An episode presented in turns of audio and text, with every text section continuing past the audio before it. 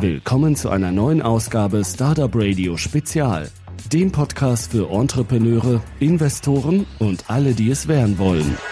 So, hallo und herzlich willkommen, meine lieben Zuhörer.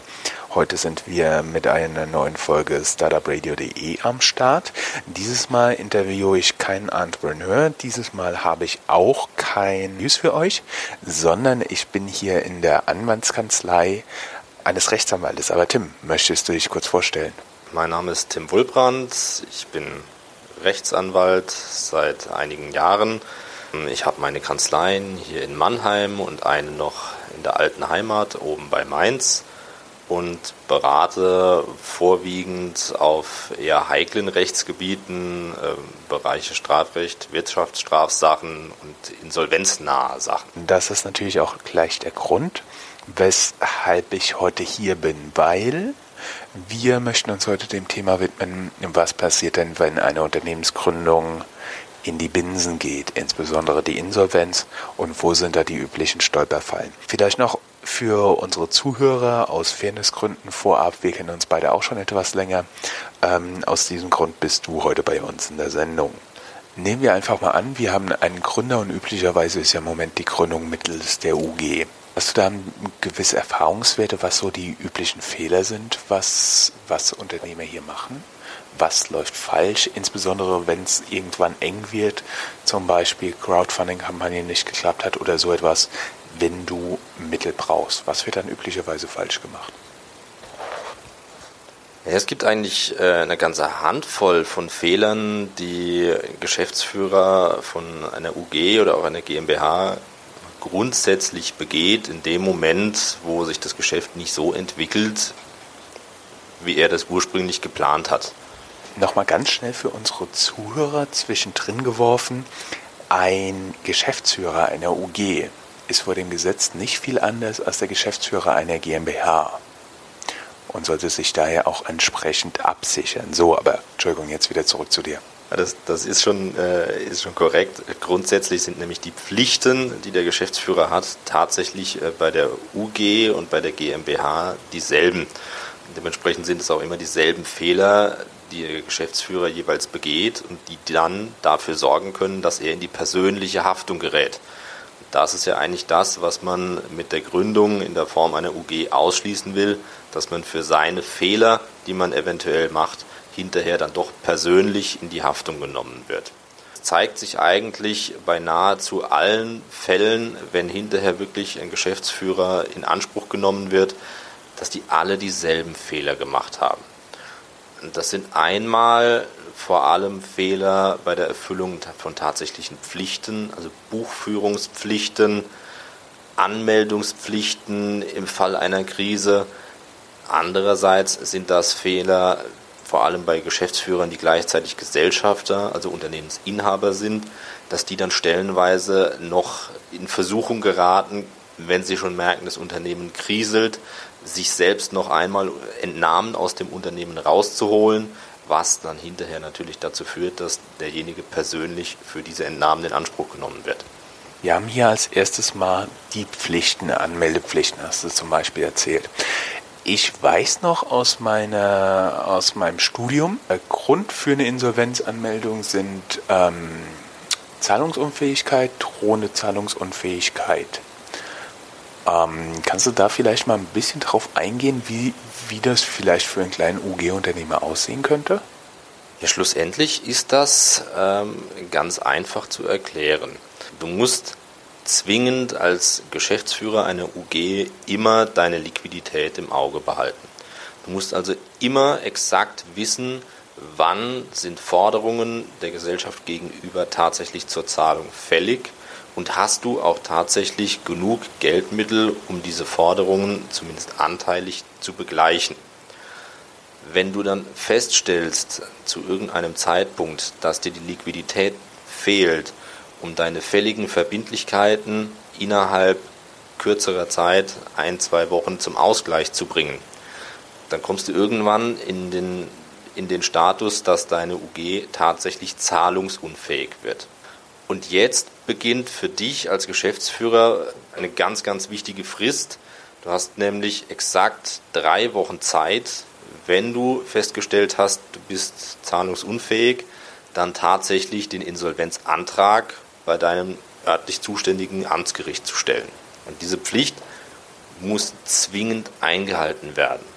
Das bedeutet, wenn ich jetzt der Geschäftsführer der kleinen UG bin, ich habe irgendwie 200 Euro auf dem Konto und muss jetzt für meinen Search Engine Optimierer, für sonst irgendetwas noch 800 Euro zahlen.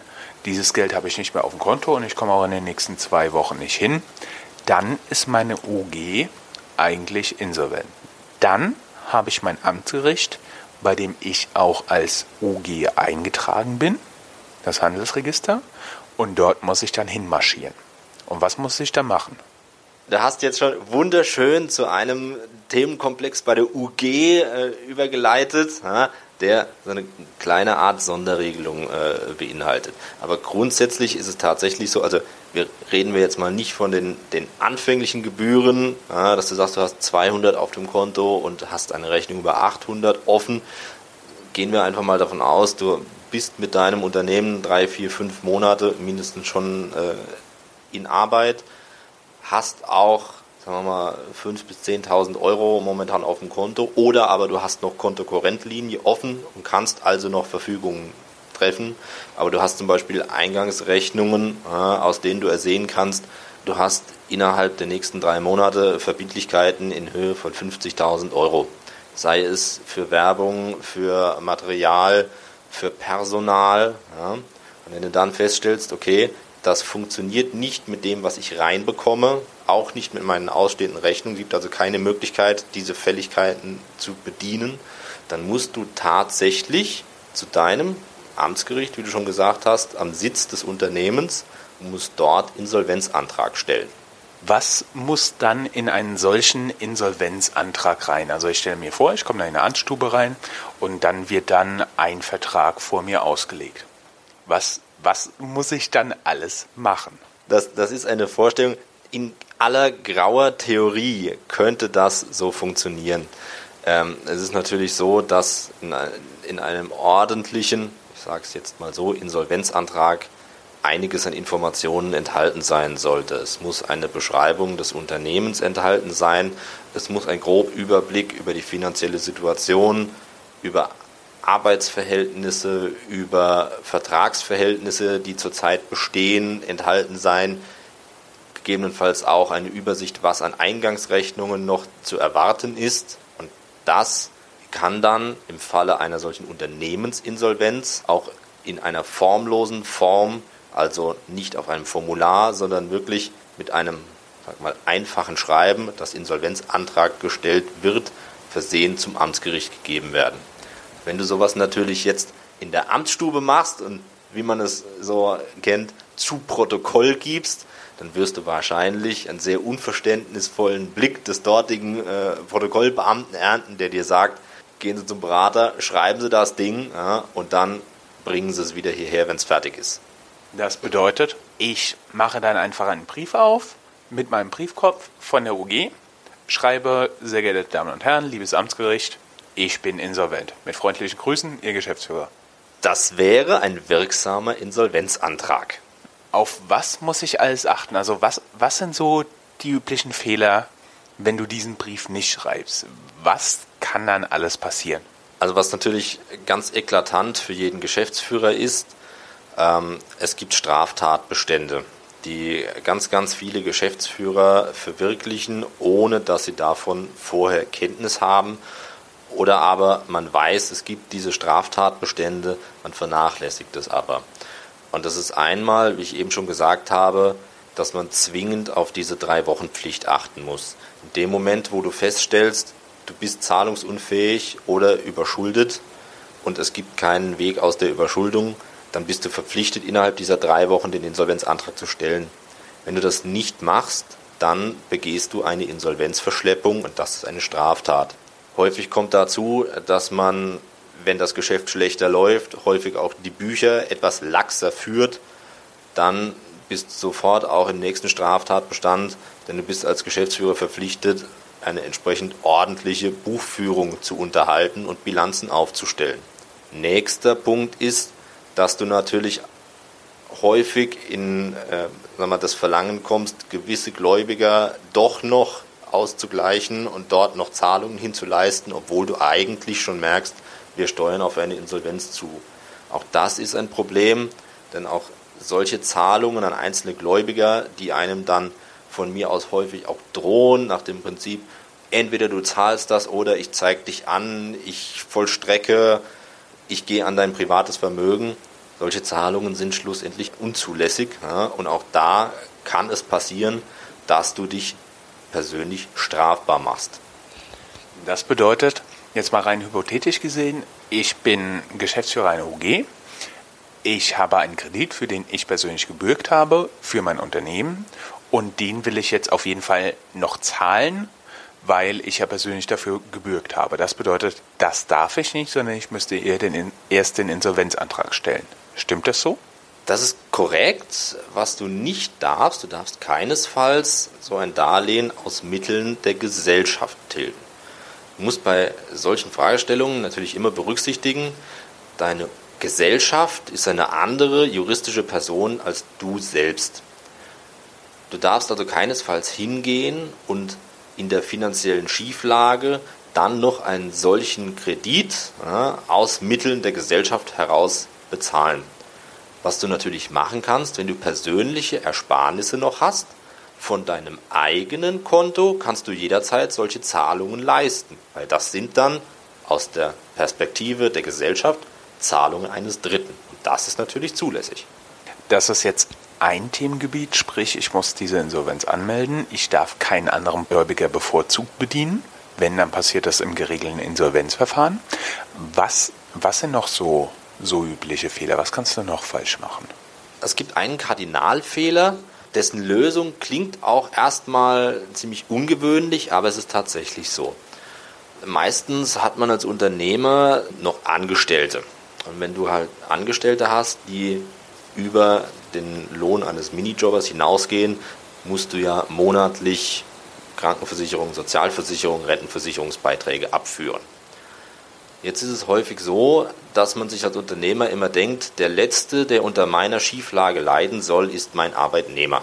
Die meisten Geschäftsführer kommen in dem Moment zu einem Punkt, wo sie sagen, okay, ich habe zum Beispiel eine Verpflichtung, mein Arbeitnehmer bekommt ein monatliches Netto von 2000 Euro. Grob überschlagen sind das für mich als Arbeitgeber monatliche Belastungen also von 3000 Euro. Das heißt, er verdient, sagen wir mal, 2500 Euro netto plus den Arbeitgeberanteil zur Krankenversicherung äh, sind wir ungefähr auf 3000 Euro.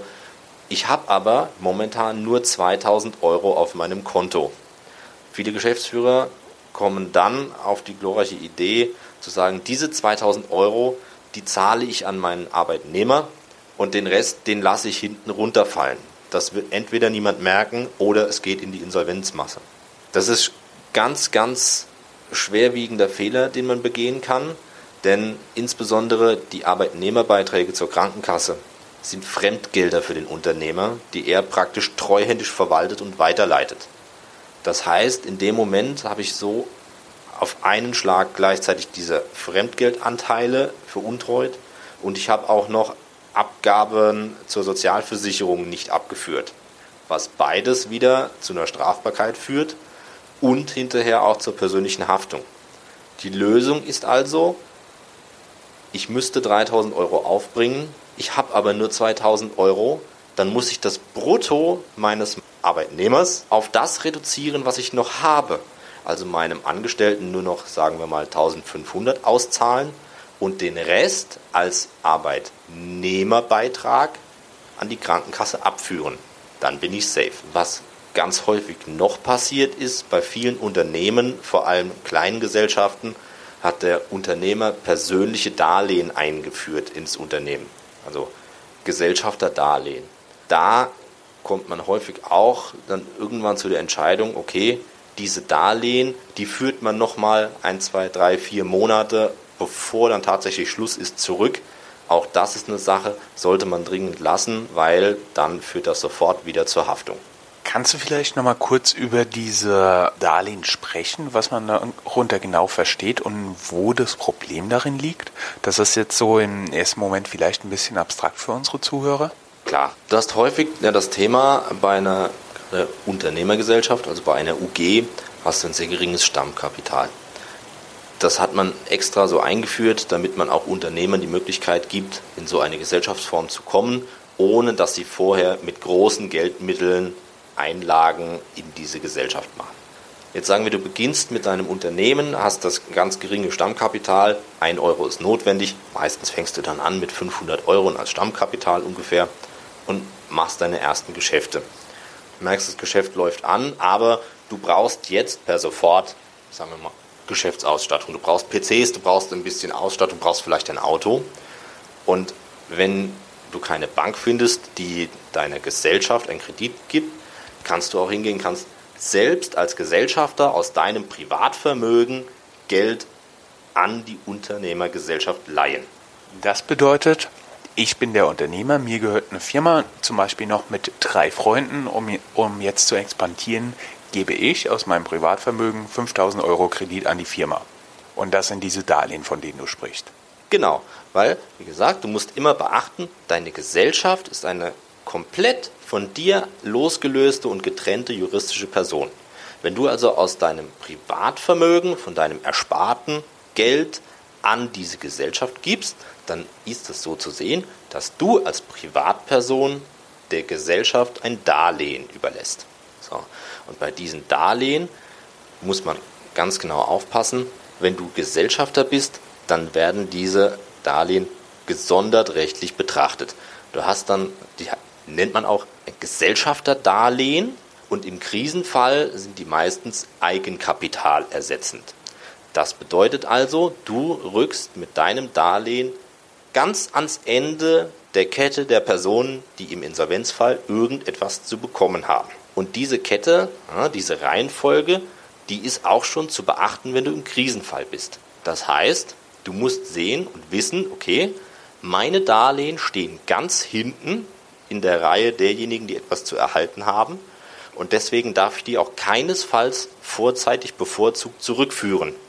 Weil, wenn du das machst, kommt nach Insolvenzeröffnung der Insolvenzverwalter, schreibt dir einen freundlichen Brief und fordert dich auf, den Betrag binnen 14 Tagen zur Masse zurückzuzahlen. Das bedeutet, ich kann zwar versuchen, das kurz vor der Insolvenz nochmal in Sicherheit zu bringen, aber der Insolvenzverwalter wird es praktisch wieder einfordern und zur Masse bedeutet dann wieder ins insolvente Unternehmen einzahlen und damit rücke ich dann ganz nach hinten. Das bedeutet üblicherweise, ich weiß noch aus Ausbildungstagen, man geht davon aus, 8% bekommst du zurück. Das bedeutet, wenn ich 100 Euro an mein Unternehmen gegeben habe, bekomme ich irgendwie so 8 Euro zurück von diesem Darlehen. Damit muss man dann rechnen. Genau. Also einmal, um das kurz zu erklären, die Insolvenzmasse ist praktisch das Vermögen, was der Insolvenzverwalter für die Insolvenzgläubiger generiert. Es ist ja grundsätzlich so, der Zweck des Insolvenzverfahrens ist einmal zu prüfen, gibt es eine Möglichkeit, dieses Unternehmen fortzuführen und zu sanieren. Und zweitens, der Zweck des Verfahrens ist, die Gläubiger zu befriedigen. Und diese Gläubiger kann der Insolvenzverwalter nur dann befriedigen, wenn er eine entsprechend große Vermögensmasse generiert. Da spricht man von der Insolvenzmasse. Und es ist tatsächlich so, es gibt ein sogenanntes Anfechtungsrecht, was dem Insolvenzverwalter die Möglichkeit gibt, Zahlungen, die vor Insolvenzantragstellung geleistet wurden, zurückzufordern. Wie lange geht das? Du wirst das nicht glauben, das geht bis zu zehn Jahre rückwirkend. Das, das richtet sich schlussendlich danach, also es gibt äh, verschiedene Stufen, Zahlungen bis drei Monate vor Insolvenzeröffnung, Zahlungen bis ein Jahr vor Insolvenzeröffnung, dann nochmal fünf Jahre und zehn Jahre. Das richtet sich schlussendlich danach. Einmal, ob du als Zahlungsempfänger wusstest, dass dein Gegenüber in Schieflage ist Beispiel, du machst mit einem Unternehmen Geschäfte, schreibst dem Unternehmen Rechnungen, das machst du schon seit fünf Jahren und du hast immer ein Zahlungsziel von einem Monat. Und das ging viereinhalb Jahre gut und jetzt merkst du, das Zahlungsziel wird nicht mehr erfüllt. Rechnung wird bezahlt nach anderthalb Monaten, irgendwann nach zwei Monaten. Du musst viermal mahnen und dann kommt nach drei Monaten eine Zahlung. In dem Moment muss dir als Unternehmer klar sein, und das Gesetz geht auch davon aus, dass es dir klar ist, mein Gegenüber ist in Schieflage geraten, er kann seine Zahlungsziele nicht mehr einhalten. Und wenn du dann Zahlungen vereinnahmst, dann sagt eben die Insolvenzordnung, du wusstest, dass dein Gegenüber in Schieflage ist und deswegen können diese Zahlungen angefochten werden vom Insolvenzverwalter und du musst dann zurückzahlen.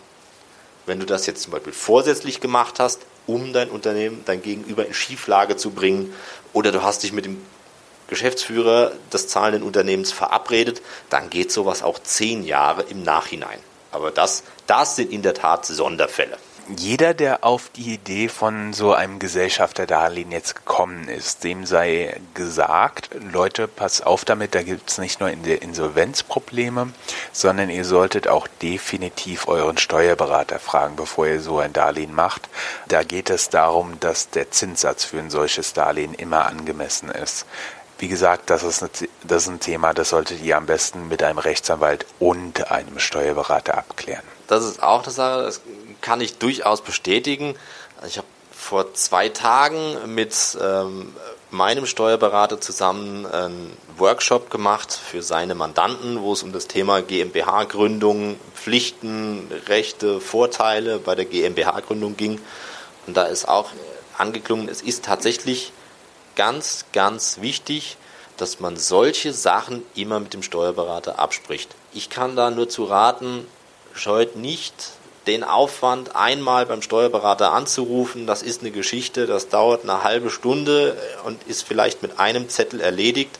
Und er sagt hier, ich will privates Vermögen einschießen, Steuerberater anrufen, der schreibt euch einen Darlehensvertrag. Also es ist tatsächlich so, man braucht auch dafür einen Vertrag, der enthält genau eine Seite, mehr braucht man nicht, aber es gibt zum Beispiel ganz, ganz eminent wichtige Klauseln. Wenn die auf diesem Vertrag draufstehen, dann kann euch das das Leben ganz gewaltig viel leichter machen. Und wenn man sowas halt nicht macht und vermeidet und denkt sich, ich spare mir die Kosten, dann kann das wie ein ganz gewaltiger Boomerang auf einen zurückkommen. Ne? Und hinterher denkt man sich dann, ach hätte ich doch.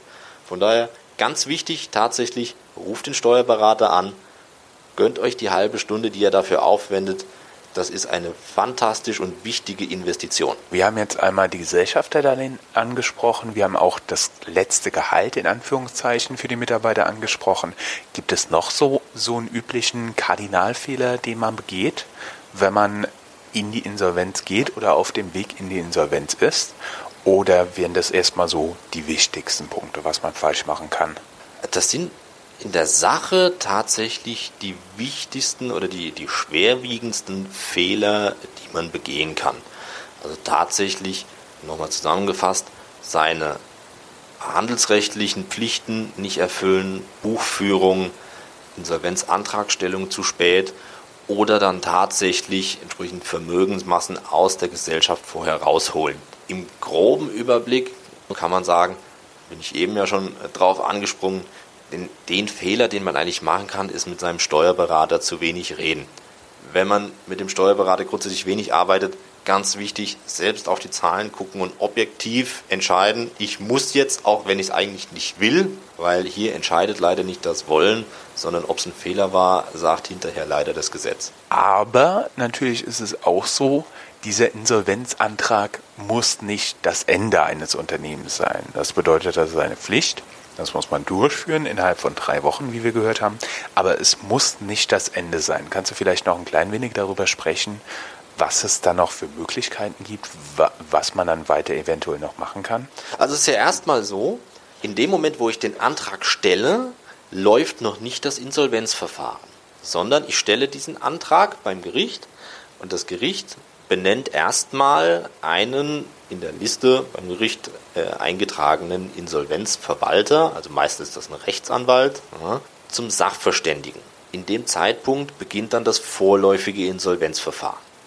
Und was dann passiert, ist tatsächlich so, dass man wahrscheinlich am nächsten Tag unangemeldet Besuch bekommt von diesem Sachverständigen. Der hat, je nachdem wie groß das eigene Unternehmen ist, dann zwischen 1 und sagen wir mal, 20 Mitarbeiter im Schlepptau.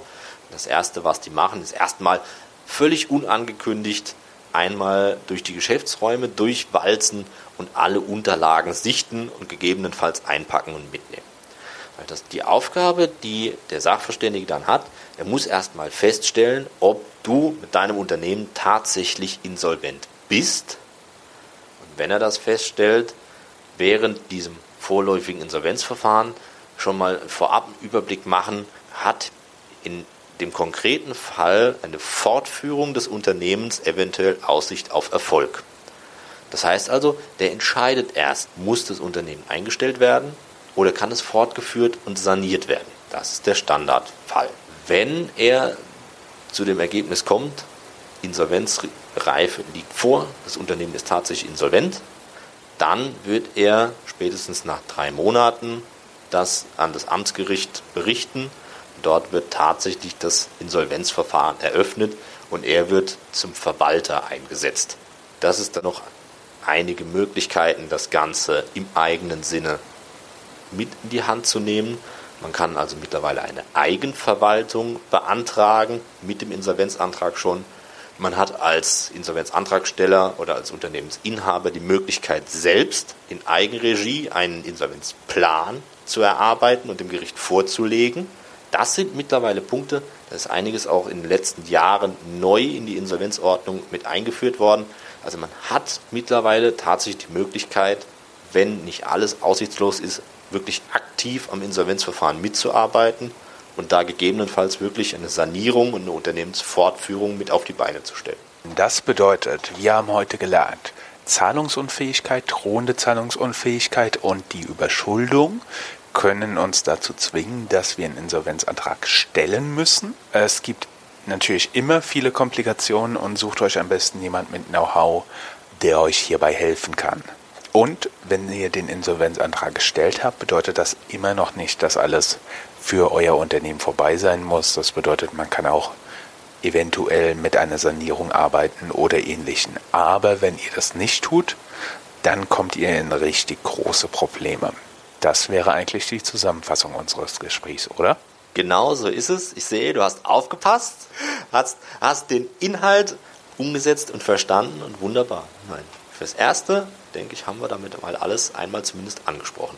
Dann bleiben mir noch zwei Dinge. Nämlich zum ersten, ihr da draußen, liebe Zuhörer, wenn ihr Fragen habt zur Insolvenz, zur Insolvenzanmeldung, zur Sanierung, zu dem Strafrecht, was bei dem Ganzen außenrum noch relevant ist oder zum Crowdfunding, zu euren Crowdfunding-Verträgen, dann meldet euch post at startupradio.de. Wir werden gegen Ende des Jahres oder Anfang nächsten Jahres noch eine Folge mit Tim machen und werden dann eure Fragen beantworten. Also meldet euch, meldet euch zahlreich post at startupradio.de. Dann wunderbar, vielen lieben Dank ähm, für die Zeit und den ganzen Zeitaufwand, der da hinten dran stand in der Vorbereitung. Vielen Dank und bis zum nächsten Mal. Ich habe zu danken. War ein großer Spaß mit dir, Jan. Und ich freue mich schon aufs nächste Mal.